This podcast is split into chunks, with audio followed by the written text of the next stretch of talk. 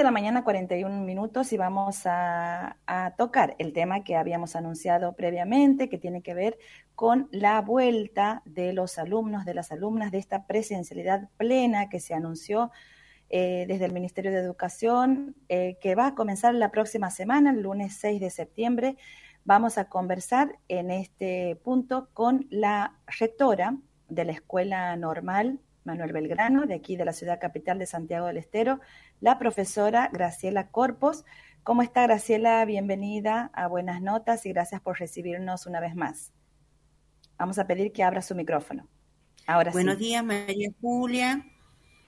¿Cómo está? gracias por esta invitación para poder transmitirle a la comunidad normalista las, digamos, todas las novedades en relación a esta presencialidad plena que va a empezar a regir a partir del 6 de septiembre. Bueno, un nuevo cambio, una vuelta, un regreso a, eso que antes eh, parecía normal y que, y que ha sufrido tantos cambios ¿no? en este tiempo. Graciela, ¿cómo se han preparado y cómo va a ser esta vuelta a partir del lunes 6 de septiembre?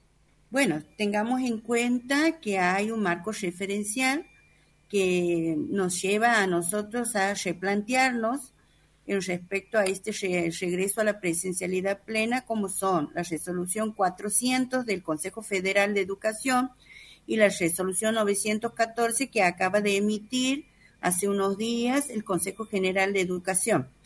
En ellas eh, prevén eh, tres, eh, digamos, formas de agrupamiento, de, digamos, de formas de asumir esta presencialidad, que sería eh, una categoría óptima donde los alumnos pueden tener una distancia de unos 50, una categoría este, accesible, eh, admisible en relación a que pueden tener una distancia de 90 centímetros y la excepcionalidad que eh, implica una medida de 50 centímetros de distancia entre los alumnos.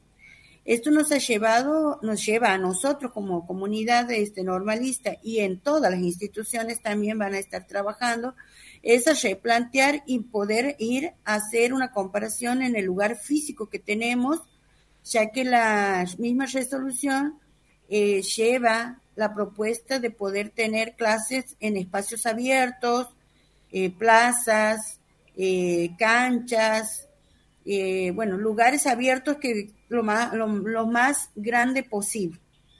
Así que bueno, ha sido trabajar en estos días en la institución, de poder este, ir buscando los espacios amplios, sacar armarios, sacar cosas que puedan eh, quitar espacio de manera tal que podamos ir eh, viendo de qué manera podamos ir volviendo a, a medida que se nos vaya autorizando, porque el Consejo de Educación, en el caso de que sea un aula que está en la categoría de excepción, necesitamos la autorización de la, de, la autoridad, como también eh, poder implementar los eh, medidores de eh, dióxido de carbono. A ver si, le, si, le, entiendo bien, Graciela. No es que, por ejemplo, que la institución se adhiere según una categoría en especial, sino hay diferentes espacios que pueden estar dentro de alguna de estas categorías que usted acaba de mencionar. Exactamente, no con las instituciones sí, sino con los lugares que tiene la institución. Todas las escuelas en este momento están trabajando, haciendo las mediciones, mirando la matrícula y viendo si esa matrícula entra y en qué categoría entra. Bien. Si entran en la categoría de excepción, se requiere autorización de las autoridades superiores y por lo tanto, y como también la necesidad de contar con un medidor de dióxido de dióxido de carbono. ¿De qué se trata? Este, es un aparato que permite medir, digamos, el, aire para ver si está puro o no, este, debido al, digamos, al aglutinamiento de los, de los niños o de los jóvenes. Eh, entonces, este, es, es importante tener en cuenta esto. Cada escuela va, seguramente va a mandar su mensaje a la comunidad a la cual sostiene, indicando eh, la forma de agrupamiento, teniendo en cuenta la matrícula y el espacio que cuente la institución.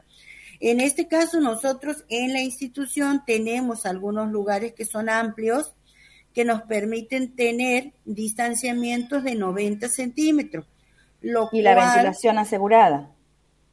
Y la ventilación, por supuesto. Esto no ha cambiado, siempre hay que respetar el tema de la ventilación, de los cuidados que ya están establecidos en los protocolos, como la limpieza constante de las manos, la sanitización del aula, cada no más allá de 90 minutos.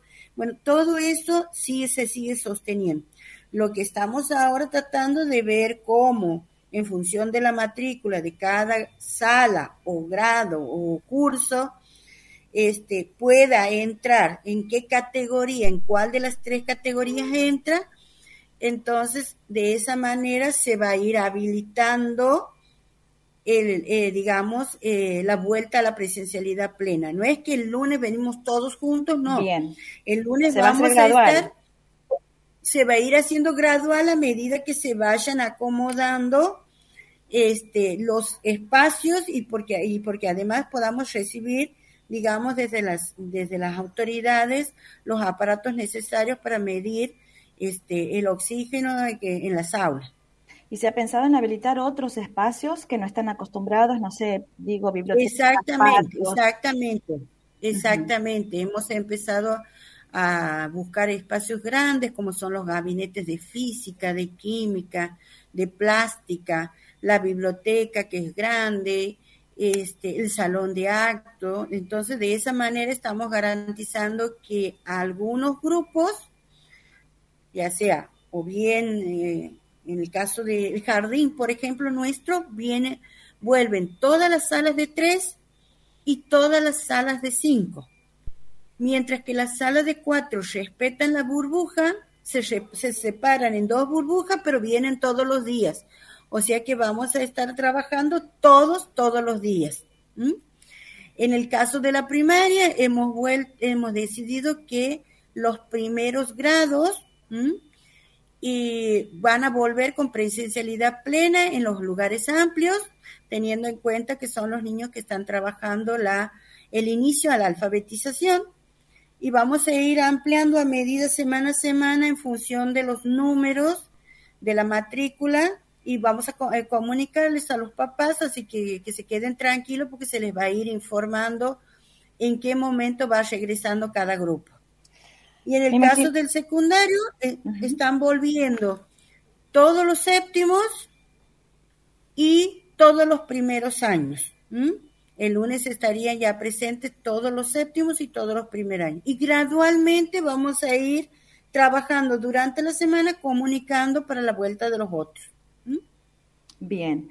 Me imagino, Graciela, que es una cuestión eh, movilizadora también en, lo emocional, ¿no? Porque digo, em, eh, tener que lidiar también con tan, con, como usted bien menciona, dice, llevarle tranquilidad a los padres, tener que lidiar con esa situación de tantos temores, de tantos miedos, de tantas dudas que tienen tanto padres como docentes, ¿no?